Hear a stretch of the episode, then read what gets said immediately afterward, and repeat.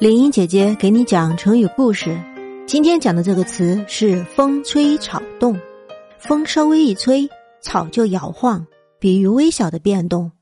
这个故事说的是春秋时代，楚平王杀了大臣伍奢，又追捕伍奢的第二个儿子伍元。伍元得到凶讯，立即乔装改扮，直奔韶关，准备到吴国去。可是韶关已有重兵把守，五元出不了关。五元正在走投无路之际，巧遇父亲的好友东部公。